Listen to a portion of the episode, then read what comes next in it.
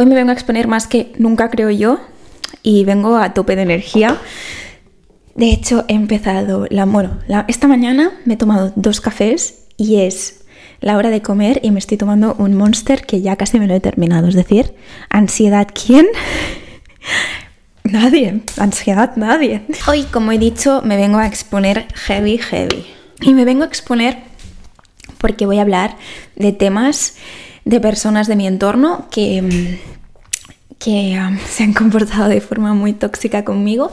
Por tanto, son situaciones en las que yo me veo implicada, que he sufrido de primera mano y que voy a contar las situaciones sin decir nombres y sin decir quién son en mi vida, pero estas personas, si lo llegan a escuchar, se van a ver identificadas al 100%.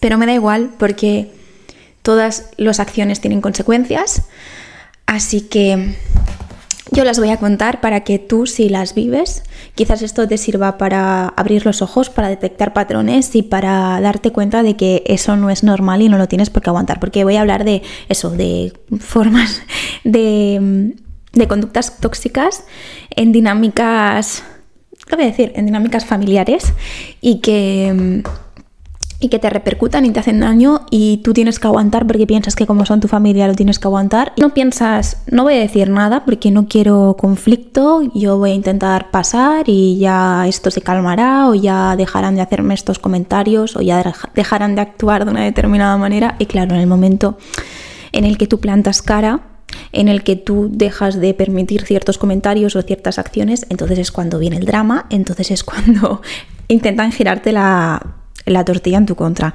Entonces, voy a explicar algunas situaciones para que veáis el tipo de patrón tóxico que siguen estas personas y que, no es normal y que hay que levantar la voz, que no hay que quedarse callado y que entiendan que en muchas situaciones por supervivencia, por adaptación, porque en determinados ambientes es mejor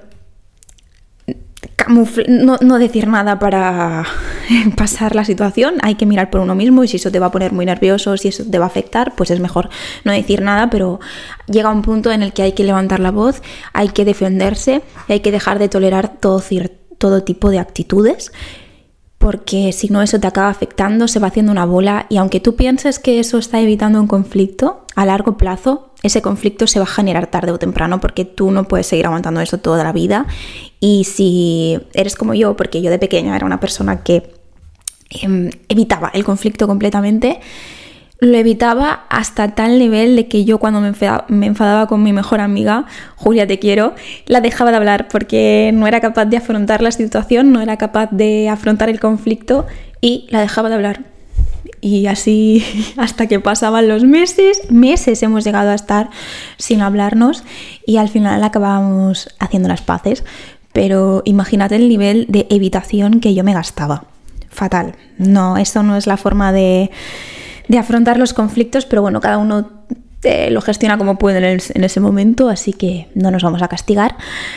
Pero el caso, que yo era una persona muy evitativa y ¿por qué decía esto? Ah, también porque yo pensaba que confrontar y... Ah, no, no, no. Yo esto lo decía porque siempre se ha dicho este, bueno, esto de típico el dicho que se dice las, las calladitas son las peores. Ese es un dicho que a mí me da muchísima rabia porque me he sentido muy identificada en el sentido de que yo soy muy calladita y siempre he tendido a evitar la situación, pero no porque realmente sea una mala persona o quiera hacer daño a los demás o sea calculadora, sino porque literalmente no sabía cómo afrontar las situaciones y no, me gustaba el conflicto, pero no en ese sentido. Entonces creo que, que ese dicho de las calladitas son las peores no aplica en la, mayoría de ocasiones. Bueno, y esto lo digo porque después lo vais a hilar y lo vais a entender. Voy a explicar algunas de las situaciones para poneros en contexto. Todo el conflicto así empieza hace un par de años, en el... No, hace un par de navidades. Las navidades estas no, las anteriores, aunque esto ya venía de largo, ¿vale? Hay alguien en mi familia que siempre se ha dado el lujo de hacer comentarios muy de cuñado, por así decirlo, ofendiendo a los demás sin que nadie le diga nada, porque claro, como es broma no pasa nada, ¿no? Y... Bueno, pues tú, tú, vas aguantando, vas viendo, vas aceptando bromas y te callas porque piensas es que no vale ni la pena entrar, es su forma de ser, tal. Pero eh, es lo que digo, hace dos navidades se creó, hubo una situación en la que ya todo petó y es que había una cena de Navidad en la que justo era el momento en el que había, había vuelto a explotar un poco el COVID en esas navidades y yo tenía un viaje a Roma con mi novio a la semana o así. Entonces yo me estaba pensando mucho el ir a la cena porque pensaba si por alguna mala, si por mala pata, cojo el COVID, después tengo que hacerme, era ese momento en el que te tenías que hacer las pruebas antes de volar y tenías que llevarte la prueba de que era un negativo de COVID 24 horas antes o algo así de, viajar. Entonces digo, como tenga la mala pata de que coja el COVID y después en la prueba me salga positivo, ya no vamos a poder viajar. Digo, bueno, voy con la condición de que voy a llevar la mascarilla, bueno, mi novio y yo, mm, vamos a llevar la mascarilla y y más, o y más, o menos vamos a mantener las distancias con todo el mundo. Y entonces, pues bueno, lo hacemos así, porque tampoco quería perderme la cena familiar, porque además eh, a alguien de mi familia le hacía mucha ilusión que, que fuésemos. Total, vamos, entramos a la cena y una de estas, una, una de estas familiares con la que tengo el conflicto viene y me va a dar dos besos. Y claro, eh, tú estás acostumbrado a que cuando te vienen a dar dos besos, automáticamente das dos besos. Pero claro, cuando se me lanzó, yo en un primer momento fui a darle los besos y después me aparté porque me acordé de que no podía dar dos besos y fue en plan, ay, no, no, no. Y me separé y la otra persona se quedó muy rayada, en plan, como que le había hecho un feo, como que la había despreciado, you know, algo que no tiene sentido. Qué bueno que en un primer momento se puede entender, puedes tener esa sensación de que es un poco feo, de que me haya apartado así en ese momento, pero yo le expliqué después, perdón, no quería hacerte ningún feo ni nada, solo es porque vamos a, vamos a viajar la semana que viene y no queríamos arriesgarnos, queríamos tomar un poco de distancias para, por si acaso, porque nunca se sabe. Pero bueno, ya, eso ya había sido un súper feo para esta persona, entonces da igual ya lo que hiciera, lo que dijera, que esa persona se había quedado en su RQR que yo le había hecho un feo y ya estuvo soltando comentarios toda la noche de no, no deis besos, que no sé qué, no, no sé qué, no sé cuántos. O sea, muy pasivo-agresivo todo y yo estuve soportando comentarios toda la noche y no solo por parte suya, sino por parte de otros familiares del mismo círculo familiar, ¿no? Entonces, porque yo tuve la mala suerte de sentarme alrededor de ellos, porque claro, nos íbamos sentando según llegábamos y justo habían llegado ellos y después nosotros, entonces nos sentamos justo al lado. Total que tuve que estar toda la noche soportando comentarios.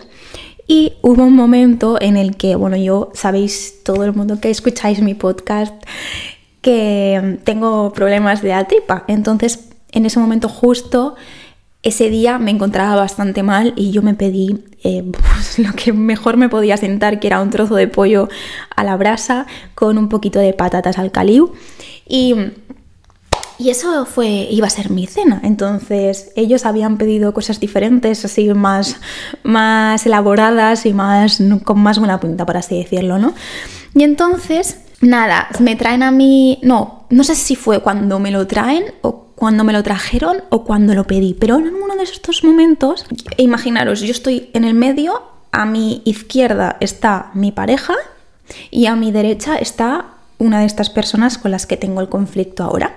Y de repente, se, la persona con la que tengo el conflicto tira la cabeza hacia adelante, mira a mi novio y le empieza a decir, ostras, pues debe ser duro, ¿no? Ir con ella a cualquier lado como ignorando el hecho de que yo estaba ahí delante y ofendiéndome delante de mi pareja, como haciéndome quedar como que soy muy complicada, tal. A una persona que tiene un problema de salud y que ya lo pasa suficientemente mal, que además me encontraba mal, por mucho que fuese cierto, que fuese complicado ir conmigo a comer a sitios o yo entiendo que para una persona que es muy foodie, pues ir conmigo a cenar por ahí no va a ser la mejor experiencia porque no va a poder disfrutar, yo no voy a poder disfrutar con él la mayoría de ocasiones, no porque no me guste comer, sino porque si tengo problemas de tripa, no me voy a arriesgar a comer muchas cosas, pero hacerle un feo así a una persona que sabes que está sufriendo, Total, yo salté, mi pareja se quedó paralizada porque tampoco conocía mucho a esta persona, entonces de las pocas interacciones que habían tenido él se quedó en shock y yo salté y me defendí, porque ella estaba cansada de feos y de... Tampoco no me defendí de una forma de agresiva ni nada, yo le dije... Eh, no me acuerdo qué le dije, la verdad, pero me defendí. Y desde ahí ya fue el declive de, de la relación y todo fue a peor, vaya. Total, yo ese día, a mí ese comentario me hizo sentir muy mal y aunque me defendí y alcé la voz, sentí una tremenda frustración de que alguien de tu familia que sabe que llevas tantos años pasándolo mal haga ese tipo de comentarios, que igual lo hizo inconscientemente también, pero no creo. Y notas muchos gestos, muchos feos y, y en, un, determinado momento, por eso hace poco hice algún vídeo, no sé si hice un vídeo en TikTok de cuándo saber, de cuando dudas de si realmente estás loca o lo que estás percibiendo es real, porque llega un punto que dices igual, yo estoy exagerando la situación y realmente no es así y yo lo estoy exagerando. Pero no, tú tienes que confiar en tu intuición porque si tú estás percibiendo una serie de señales, es porque las hay, porque hay muchas señales acumuladas, porque hay muchos gestos, muchas actitudes, muchas conductas acumuladas que tú te estás dando cuenta de ellas y no eres tonto porque eres tú quien las percibe. Otra persona te dirá, ah, no es para tanto, pero tú eres quien lo percibe todo.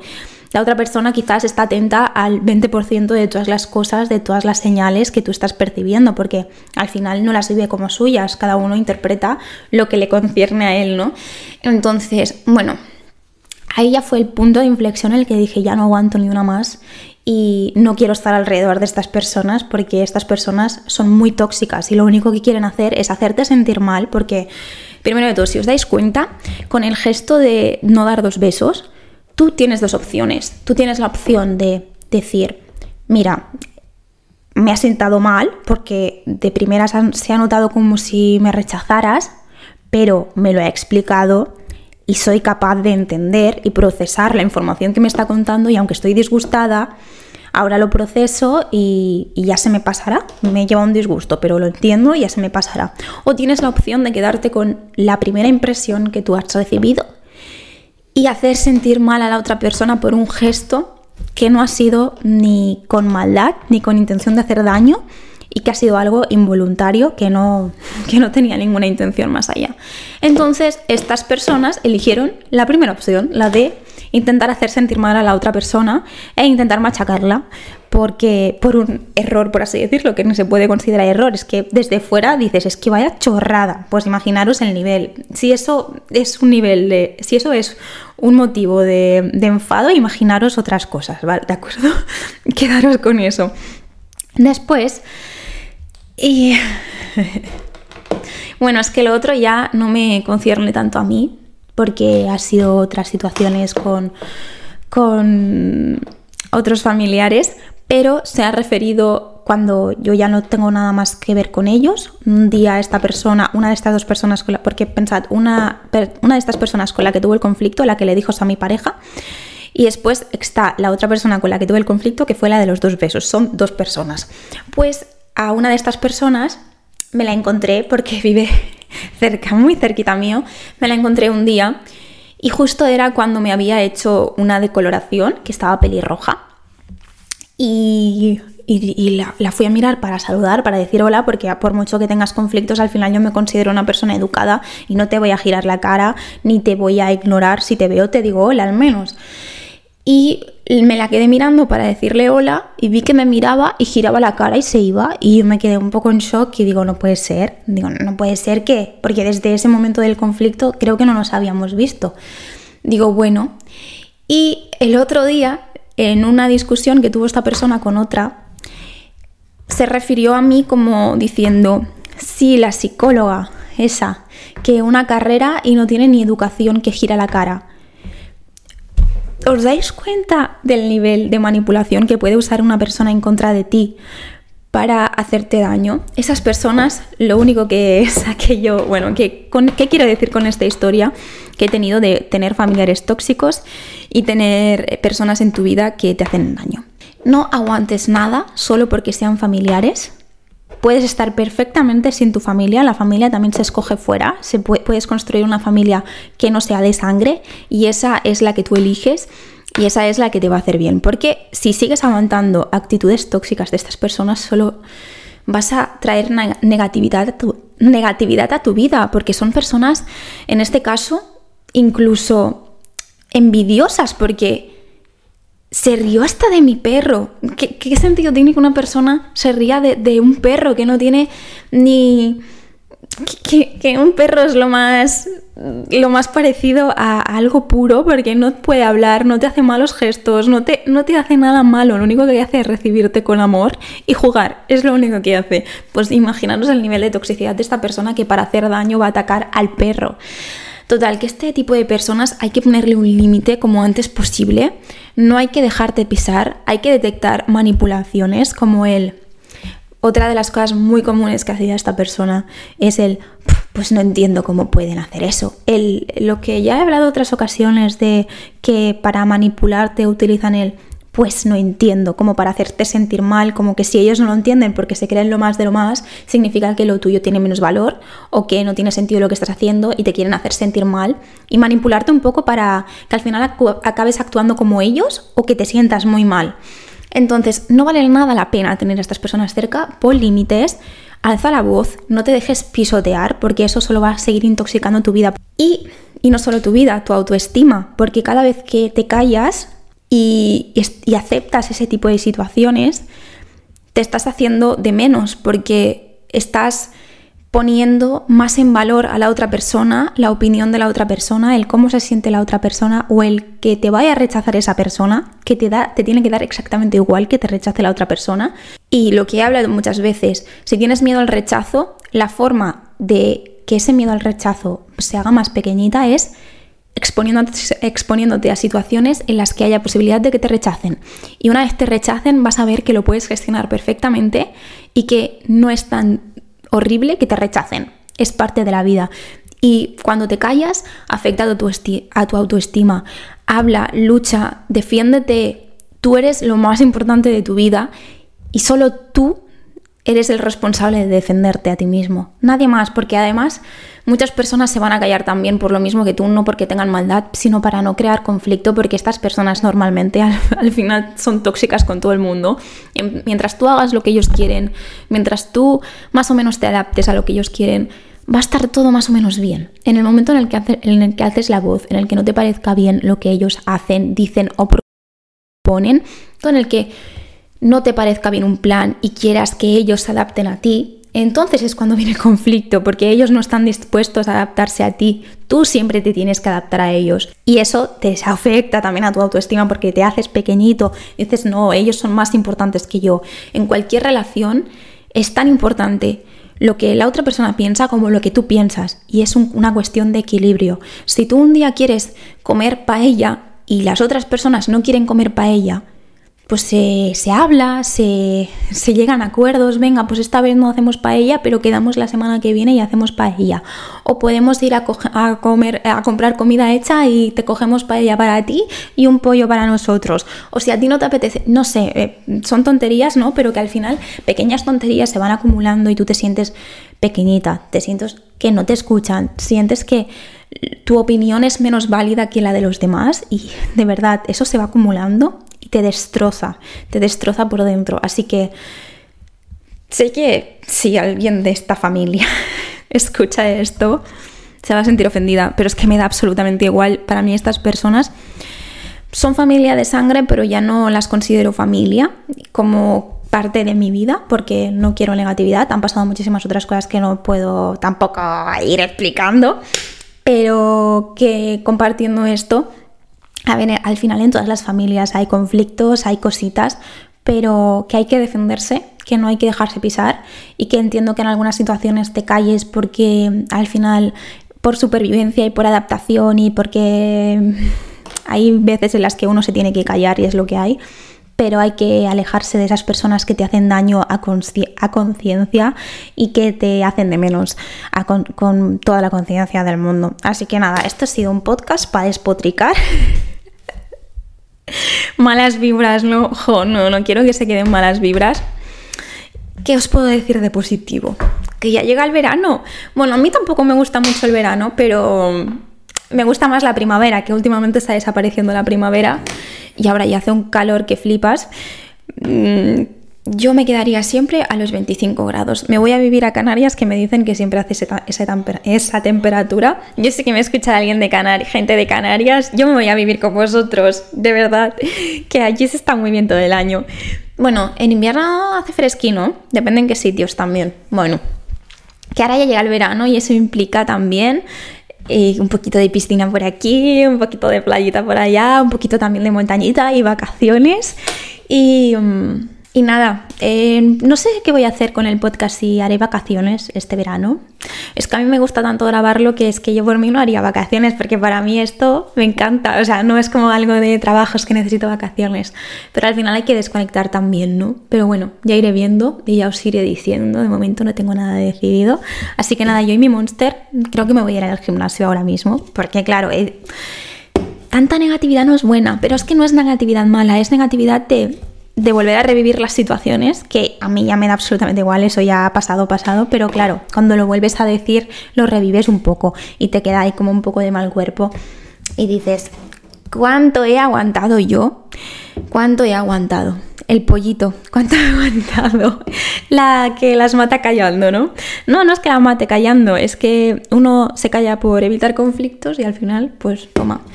Y bueno, ya me callo, me callo porque una se enciende y hay que buscar un poquito de, buen rollo. ¿En qué te digo yo de buen rollo? Va, para terminar con algo positivo. Mm, ¿Qué te iba a decir? Este monster yo creo que debe ser malísimo para la salud, pero es que está tan bueno. Tan, tan bueno. me he probado otros monsters, pero lo único que me gusta de sabor es este. No encuentro otro que me guste, que es el monster este de el blanco, no sé cómo se llama, porque otra cosa de los monsters es que no ponen nunca el sabor. ¿Tú cómo sabes de qué es un monster si no te ponen el sabor? Sí que hay algunos que son azules, otros naranjas, otros no sé qué, pero al final no te ponen sabor.